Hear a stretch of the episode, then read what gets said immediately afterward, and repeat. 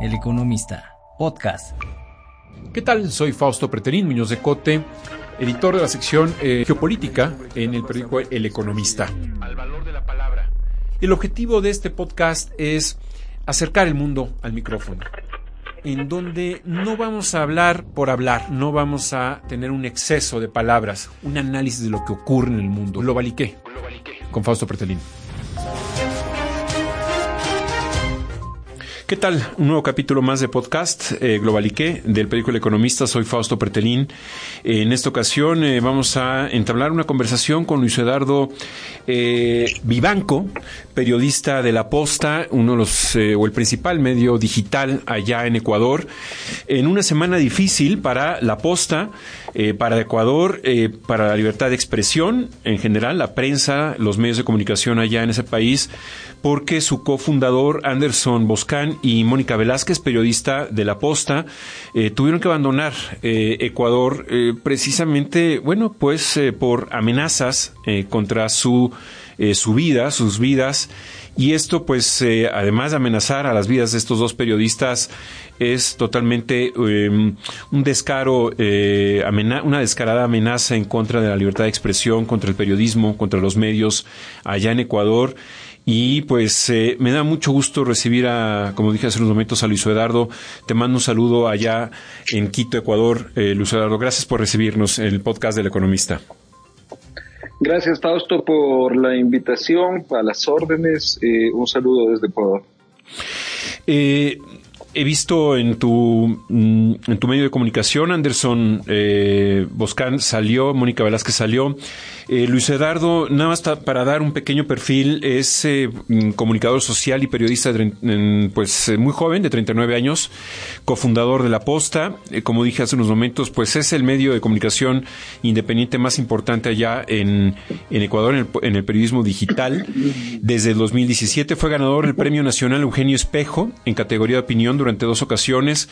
Fue editor general del diario La Hora y es eh, docente universitario por la carrera de periodismo en la Universidad de las Américas y de la maestría en comunicación en la Universidad Central de Ecuador. Eh, actualmente es director del programa de entrevistas Castigo Divino, miembro del diario de la RPL, gerente general y representante legal del Evascan CIA LTDA. Eh, bien, eh, eh, Luis Eduardo, te, reitero mi agradecimiento.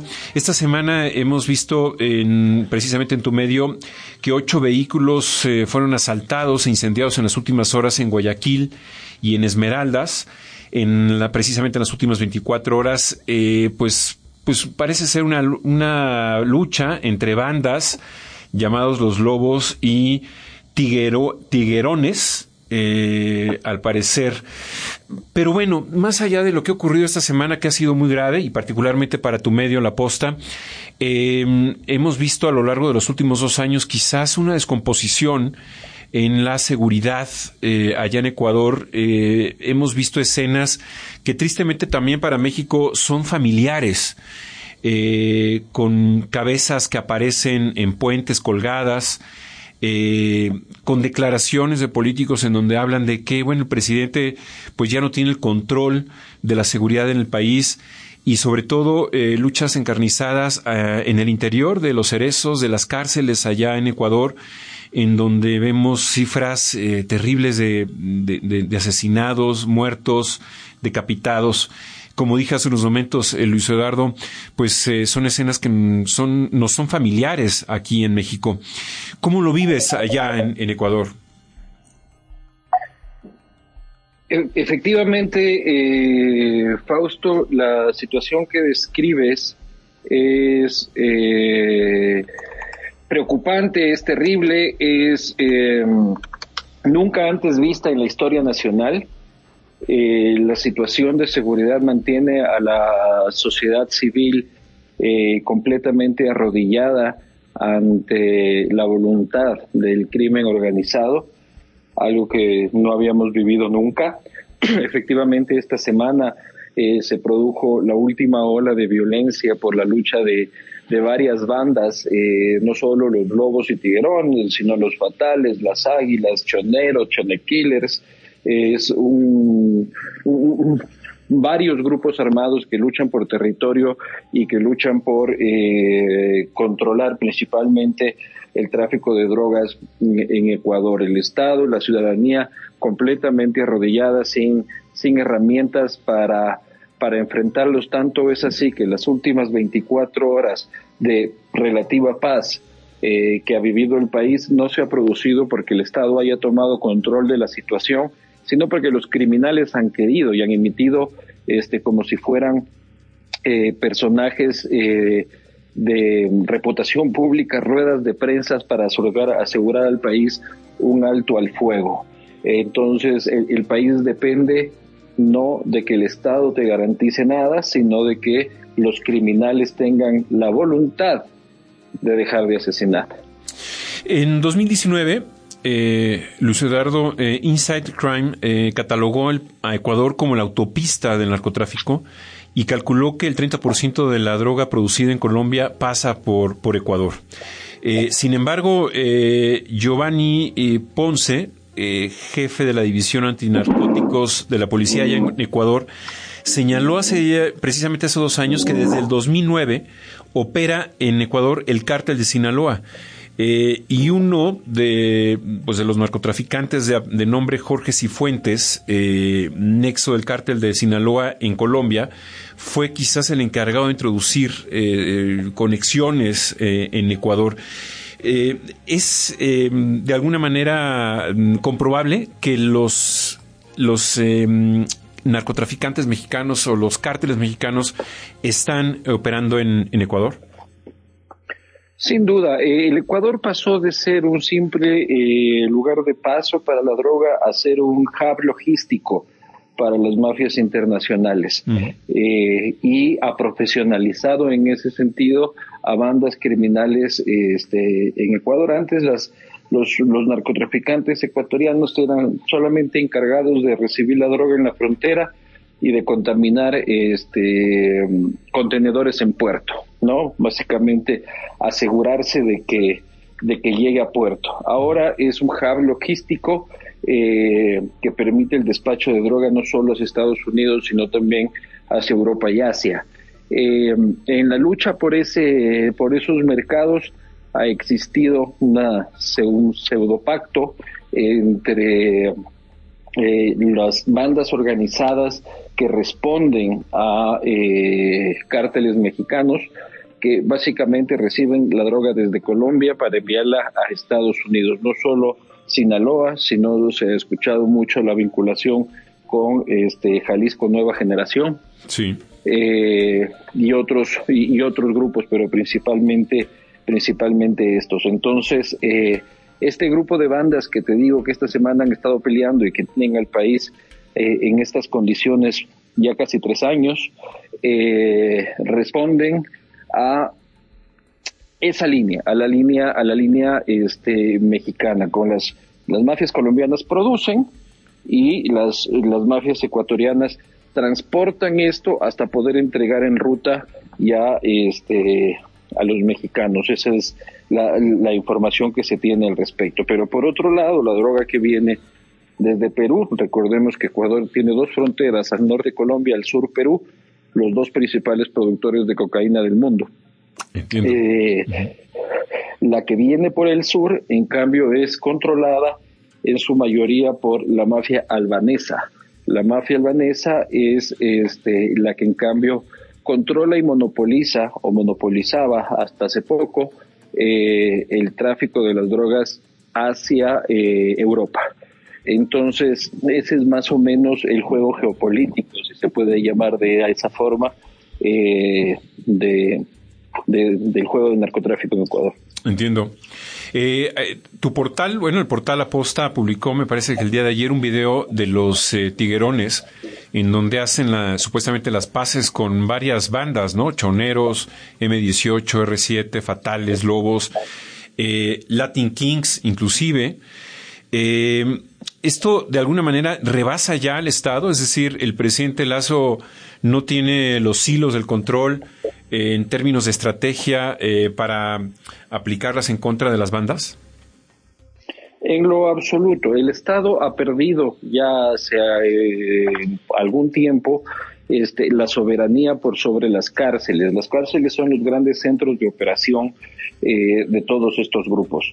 Se dividen el territorio en las cárceles donde están sus líderes y donde operan y eh, despachan sus órdenes de manera segura y tienen control absoluto de las cárceles. En las cárceles del Ecuador el Estado no decide quién entra, quién sale, ni qué entra, ni qué sale. Esos son eh, espacios, espacios de ellos. Y en la calle también la capacidad de operación del gobierno es, es nula. Por incapacidad, sí, por ineptitud, sí, eh, incluso en algunos casos por complicidad también. Eh, con decirte que eh, el Ecuador, por ejemplo, en las típicas encuestas de opinión pública, siempre tenía el desempleo como primera preocupación, siempre, históricamente como primera preocupación de la gente.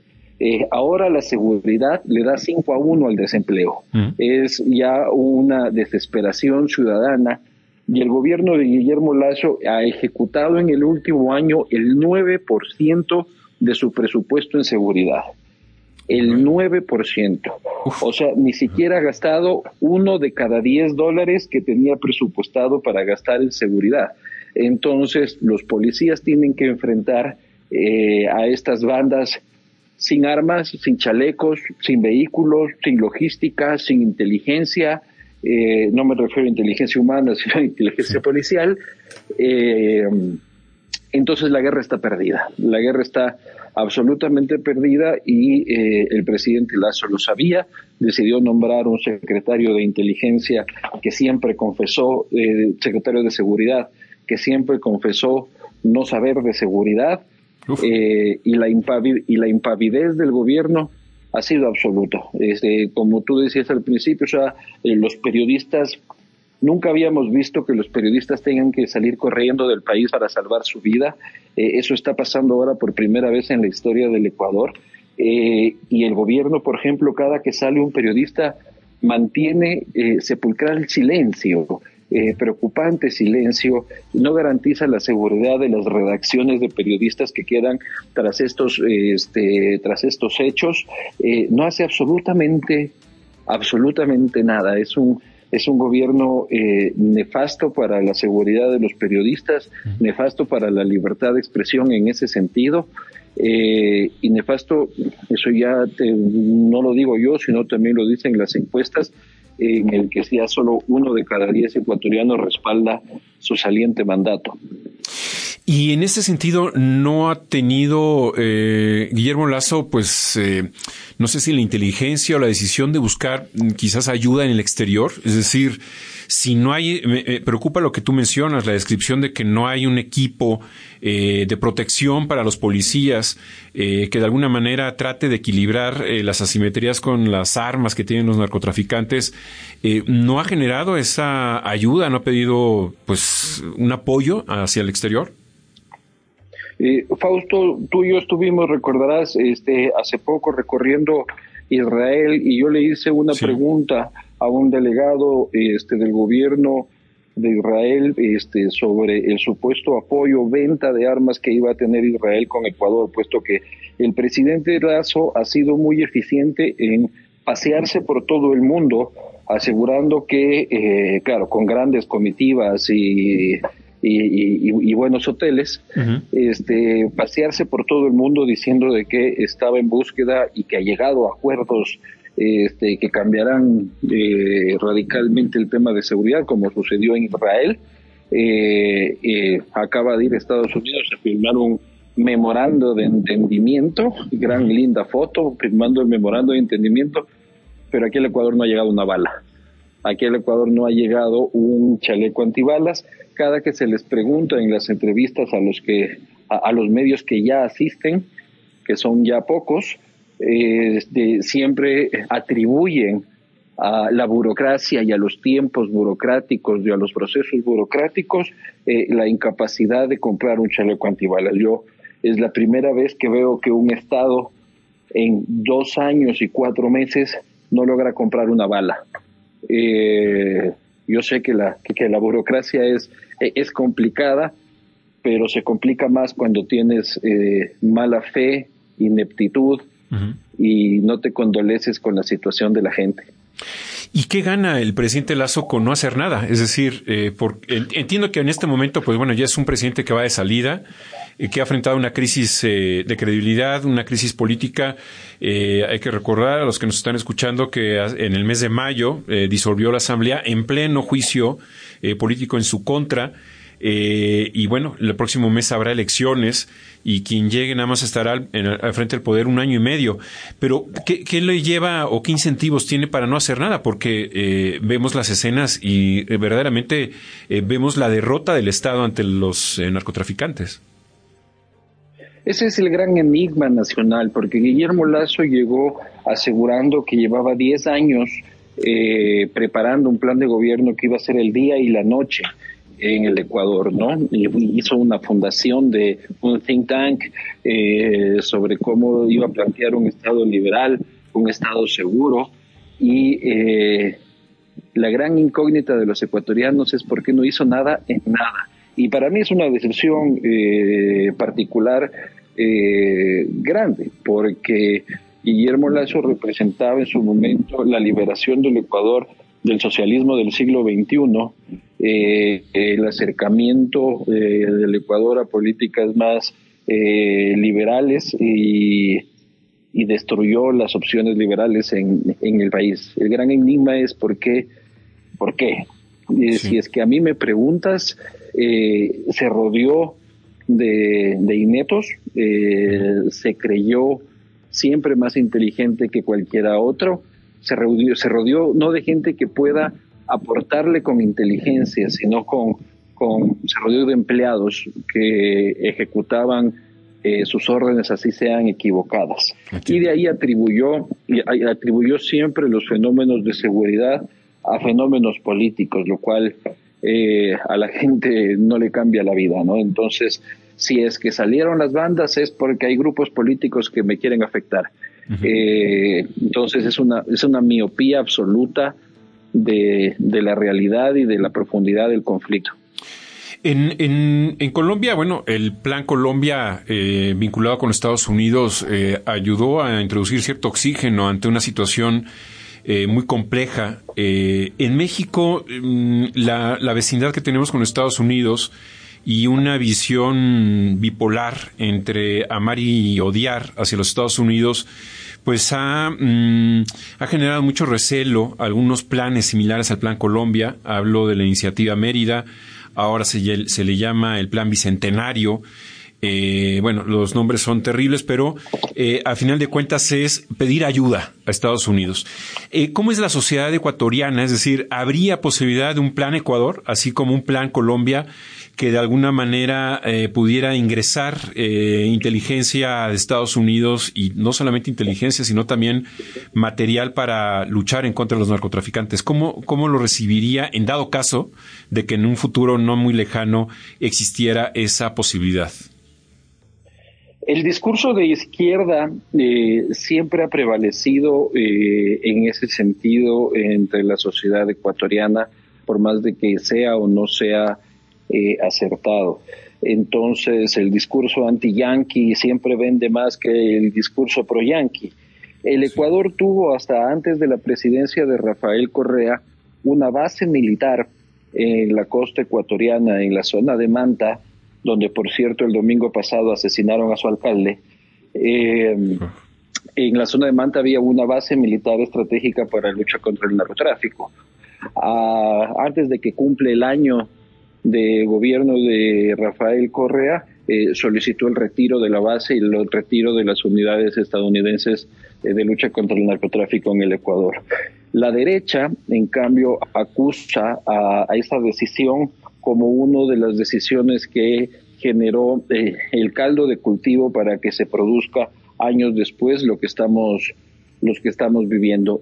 Sin embargo, a día de hoy, eh, la población ecuatoriana está en un nivel de postración política, está en un nivel de rendición, de desesperación. Mm. Es este, capaz de tomar la mano de quien sea necesario si es que esa mano le da le da algo de seguridad, ¿no? Entonces, no creo que la sociedad ecuatoriana está ahorita como para hacer evaluaciones políticas de dónde viene la ayuda, porque el tema es eh, el tema es de vida o muerte.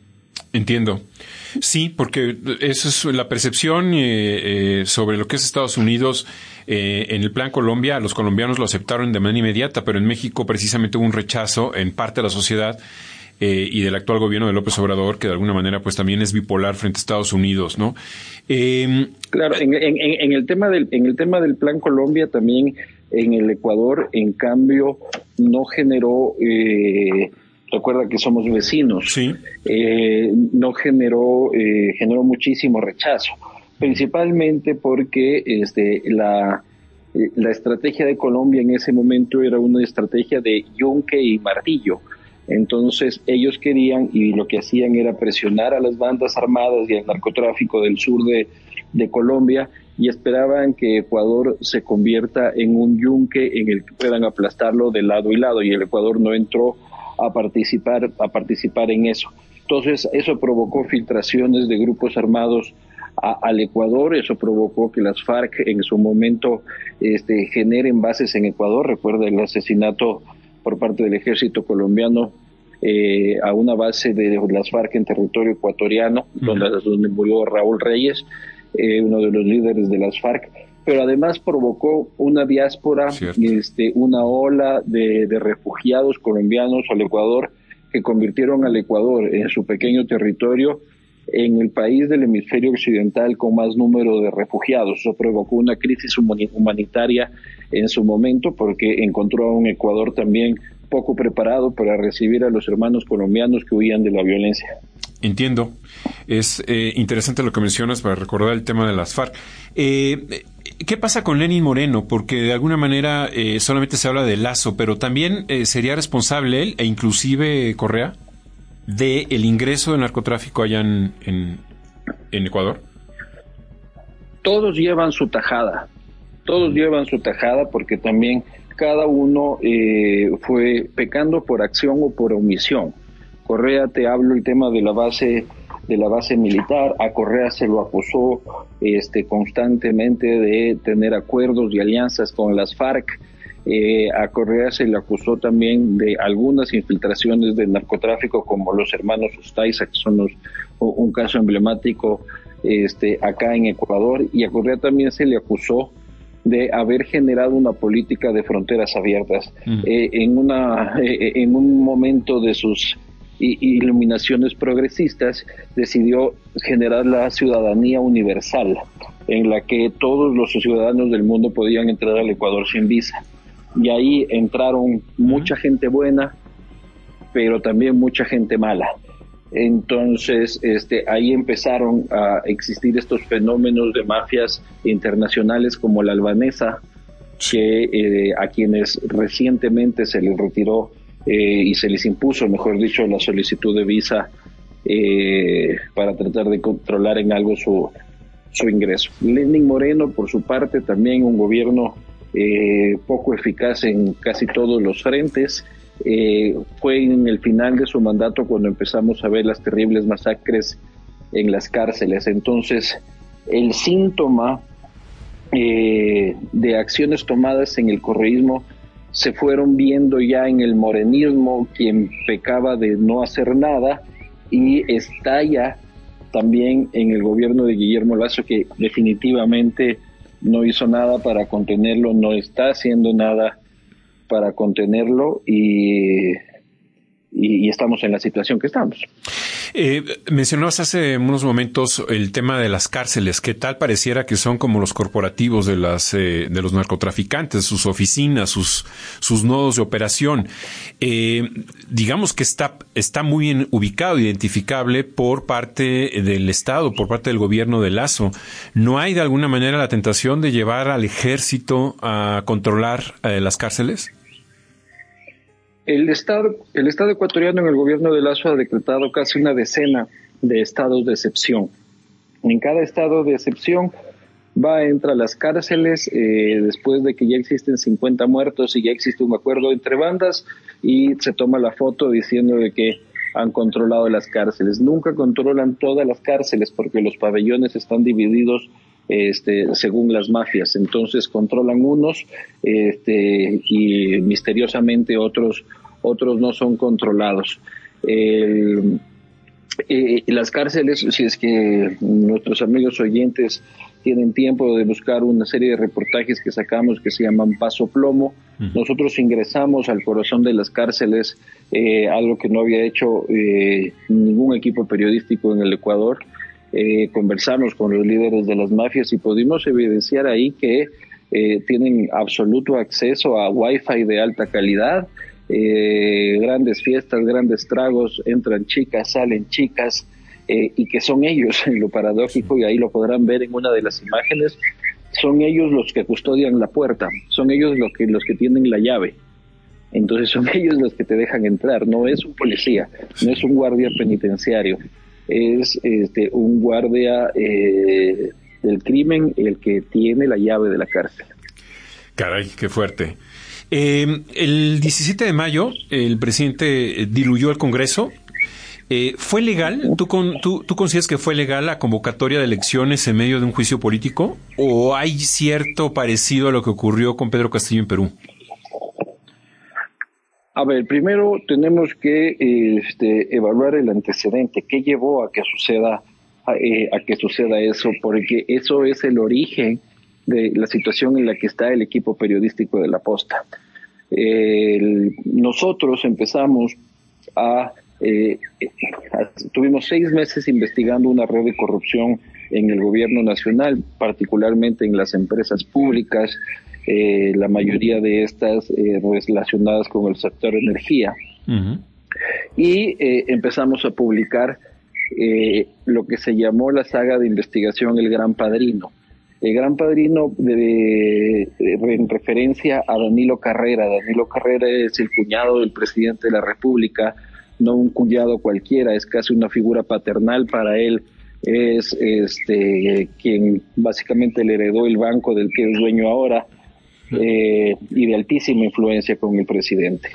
Él era este el padrino de esta red de corrupción en las instituciones públicas a través de su mejor amigo, el señor Rubén Cherres Fayoni.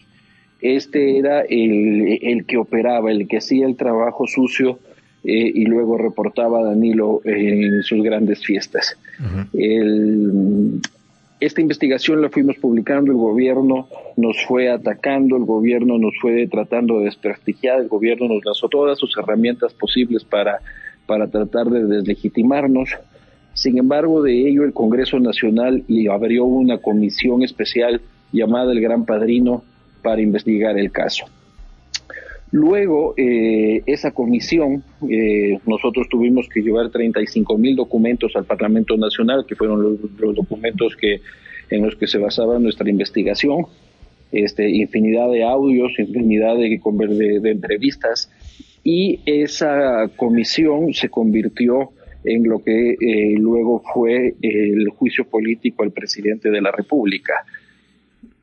Al final de nuestra investigación, nosotros eh, emitimos y logramos acceder a lo que nosotros llamamos en su momento el gran informe.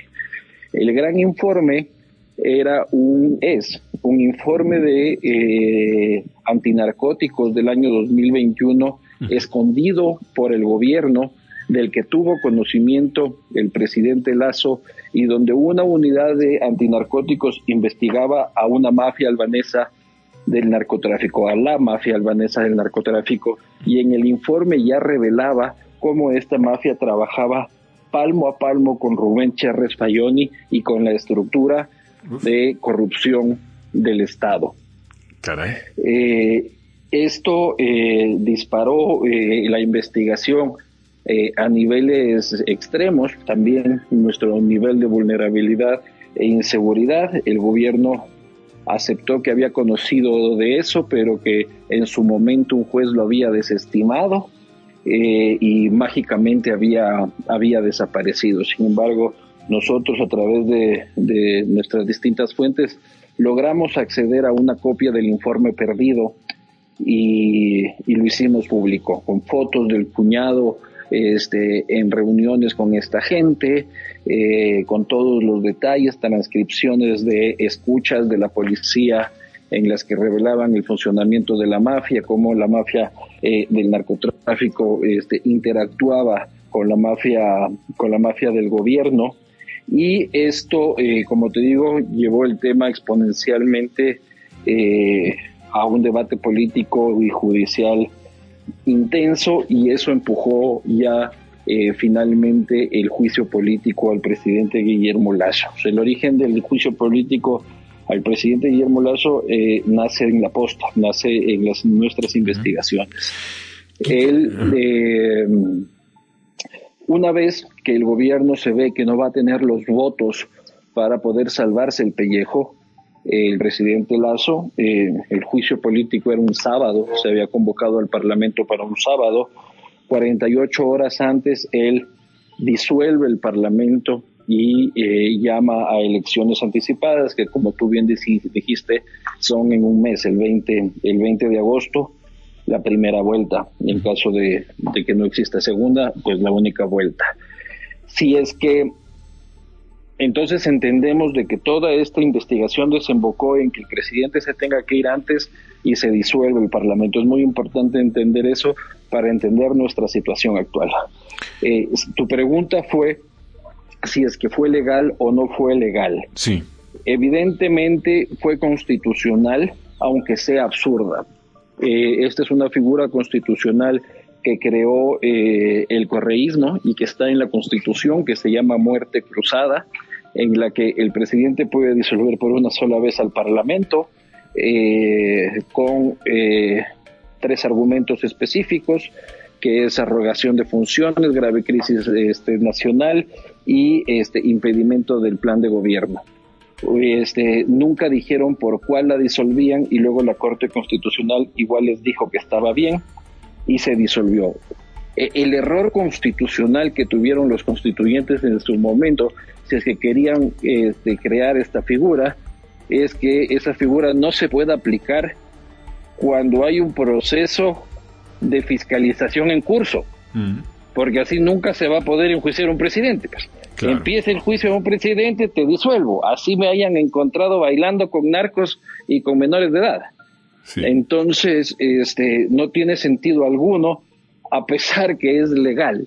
Entonces, el presidente disolvió el Parlamento, se llamó a elecciones, desde entonces gobierna sin Parlamento. Él acusaba al Parlamento del autor de casi toda la crisis nacional.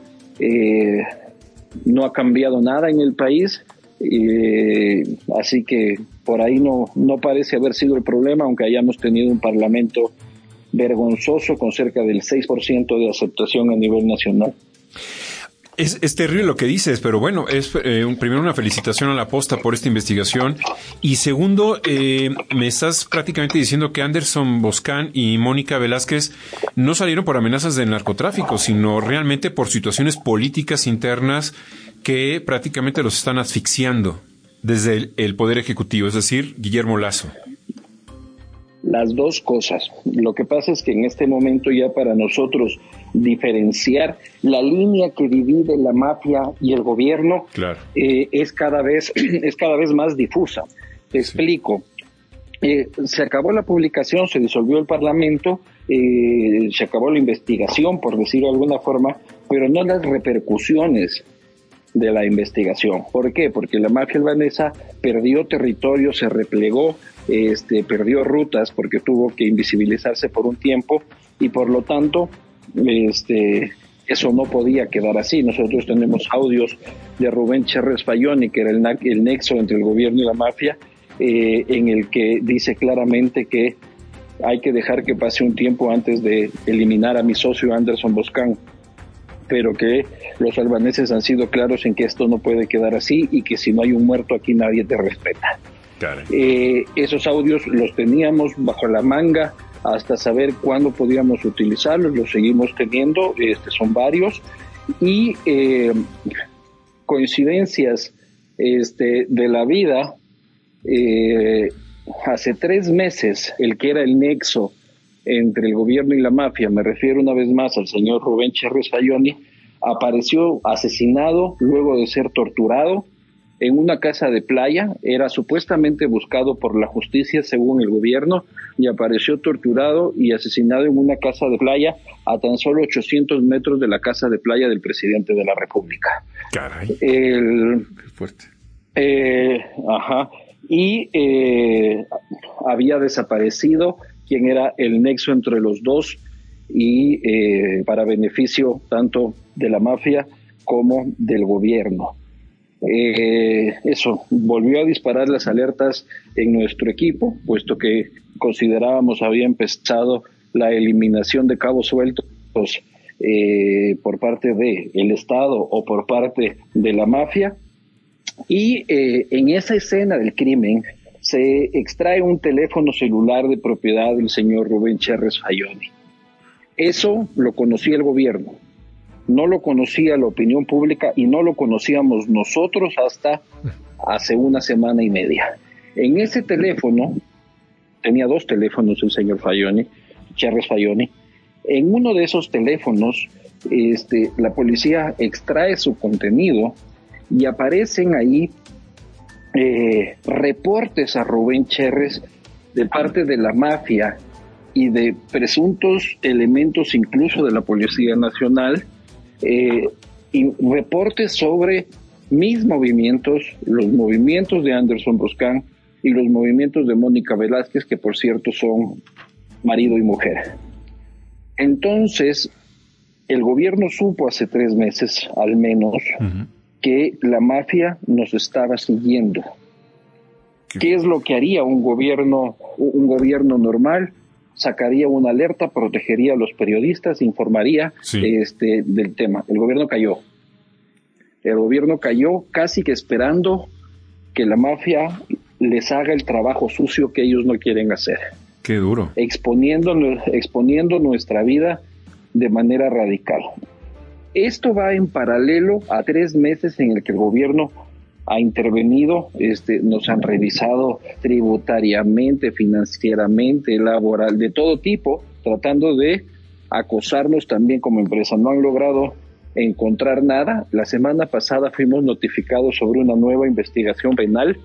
Eh, ayer recién pudimos acceder al, expediente, esto impulsado por el gobierno a través de terceros, en el que Básicamente se nos acusa de lavado de activos y las pruebas que, anexan al, al juicio es este un par de videos de TikTok eh, que encontraron por ahí. Entonces eh, tienes ese asedio por un lado que evidentemente te demuestra que el Estado está presionándose y por el otro lado tienes que te estuvieron siguiendo y no te dijeron nada. Y a esto le sumas un elemento nuevo de la semana pasada, que fue el que ya determinó eh, la irremediable salida de mis compañeros, que es el, varias fuentes distintas, inconexas, eh, de inteligencia internacional, advirtieron a nuestro equipo periodístico del ingreso al Ecuador de un equipo especial de la mafia albanesa para empezar a tomar retaliaciones contra la seguridad tanto de periodistas como de los policías que realizaron la investigación en su momento, es decir, continuar con la eliminación de los cabos sueltos. ¿Y tú, Luis, eh, Luis tú no tienes protección en este momento? De en, este, eh, en este momento yo tengo este, protección a nivel privado. Eh, hemos hecho un esfuerzo, somos una empresa pequeña, hemos hecho un esfuerzo por tener algo de protección a nivel privado. Eh, el Estado eh, no se ha pronunciado bajo ningún concepto, pese a que la Relatoría Especial para la Libertad de Expresión de la Comisión Interamericana de Derechos Humanos ya le exigió al Estado que actúe. No hemos recibido un mensaje, una llamada, este, absolutamente nada del Estado ecuatoriano, porque lo que yo me atrevo a decir es que el Estado está esperando que suceda. El Estado está esperando que suceda porque el presidente Lazo, si para algo es bueno, es para dar condolencias. Entonces, este, luego dirán, uy, ahí está, porque se metieron con los narcos, este, ¿quién los habrá matado? Este, esto y el otro, pero no hemos recibido ningún tipo, ningún tipo de respaldo, tanto así que mi socio tuvo, tuvo que dejar el país, eh, urgentemente junto a toda su familia. Eh, y esa es la, y esa es la condición en la en la que nos encontramos. O sea, no tenemos ninguna confianza en el Estado, en el gobierno nacional, en el Estado en su generalidad. Mm. Eh, no tenemos ninguna confianza eh, de ningún tipo. Es increíble, qué lamentable. Me recuerda el caso de María Reza, allá en Filipinas, en esta lucha que tuvo contra Duterte, más bien Duterte, eh, frente a ella, o en el caso de Malta, donde la periodista Dafne Caruana Galicia también fue de alguna manera pues objetivo del que fuera primer ministro de Malta Joseph Muscat. Pero lo que tú nos relevas aquí pues eh, nos deja preocupados eh, y es lamentable, es lamentable la, la, falta de, pues de profesionalidad, de, de, compromiso de un jefe de Estado que parece que le preocupa más eh, su familia y sus su vida privada que la, del, la del Estado, la del país, ¿no? Eh, ¿Y qué viene? Entonces, Luis Eduardo, vienen las, las elecciones, eh, por ahí aparece un personaje que se llama mm, Han Topic o Jan Topic, ¿no? Un soldado de la Legión extranjera francesa que combatió en África, Siria, Ucrania, es admirador de Bukele y quiere ser presidente. ¿Tiene posibilidades de ser presidente en un momento en donde la seguridad es vital para los ecuatorianos? Tiene posibilidades, este, las encuestas que maneja su campaña, evidentemente son las que maneja su campaña, este, lo ponen en, tendencia ascendente, pero en el tercer lugar.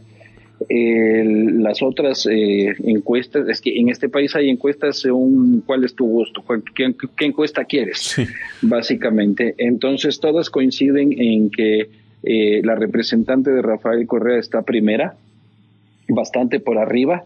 En el segundo puesto, este, un eh, indígena ambientalista. Y en tercer puesto, este, pelean entre algunos otros contendores, entre los que está el señor Topic, que por lo menos en el tema de seguridad, eh, ninguno de los otros candidatos se ha atrevido a decirle que no sabe. Claro, se ve que es el experto, ¿no? Sí. No solo eso, sino que también es el, es el dueño de la empresa de seguridad privada más grande del país. Ah, caray, ya, ya veo. Luis Eduardo Vivanco, oye, pues eh, eh, muchas gracias por tu colaboración, por tu plática, muy interesante, pero también a la vez muy preocupante. Eh, ya hay ONGs de periodismo internacional que están mm, vinculadas contigo, conectadas contigo para de alguna manera, pues, dar alerta a nivel internacional de este escenario que nos pintas que es verdaderamente lamentable por, eh, por esta ausencia del Estado y más que ausencia, no sé si llamarle vínculos claros con las mafias, y en este caso la mafia albanesa. Hemos, este, nos hemos comunicado con la Sociedad Interamericana de Prensa, eh, nos hemos conectado con ONGs nacionales que a su vez tienen sus vínculos con ONGs internacionales em, y estamos preparando eh, una solicitud de medidas cautelares para la Comisión Interamericana de Derechos Humanos que si todo sale bien presentaremos en los próximos días. Esperemos que esos días no sean demasiado tarde. Ese es el mejor deseo que te mando, Luis Eduardo Vivanco. Eh, te, mm, te, agradezco mucho. Eh, como bien lo dijiste, te conocí no hace mucho, hace un mes aproximadamente allá en Israel. Eh, y bueno, pues siempre llama mucha atención tu enorme profesionalismo, eh, tu entereza y en unos momentos tan complicados que estás viviendo, te mando un gran abrazo. Eh, tienes aquí en México, en El Economista, pues eh, un apoyo en lo que nosotros podamos ayudarte con muchísimo gusto y a todo el equipo de La Posta. No lo dejes eh, al margen, tómanos en cuenta y con mucho gusto te apoyaremos. Muchas gracias, Luis Eduardo Vivanco, cofundador de La Posta. Y además, pues les, les pedimos a todos nuestros que nos escuchan, a nuestros seguidores Globalique, eh, y del economista, pues eh, que le den seguimiento a este medio digital que es muy importante allá en Ecuador, La Posta. Muchas gracias, Luis Eduardo. Muchas gracias, este, Fausto, muchas gracias por el espacio. Para nosotros, en el contexto que ya te he descrito, el interés internacional por este caso se convierte ya en el, en el último salvavidas posible. Ojalá que sí, o sea, por supuesto que sí, Luis Eduardo. Muchas gracias, hasta pronto. Y yo les agradezco a los, a los, a los que nos escuchan el podcast de Globalique. Los espero en el próximo capítulo de la siguiente de la próxima semana. Gracias, soy Fausto Pretelín. Globalique. Globalique. Fausto.pretelín arroba eleconomista.mx El Economista, podcast.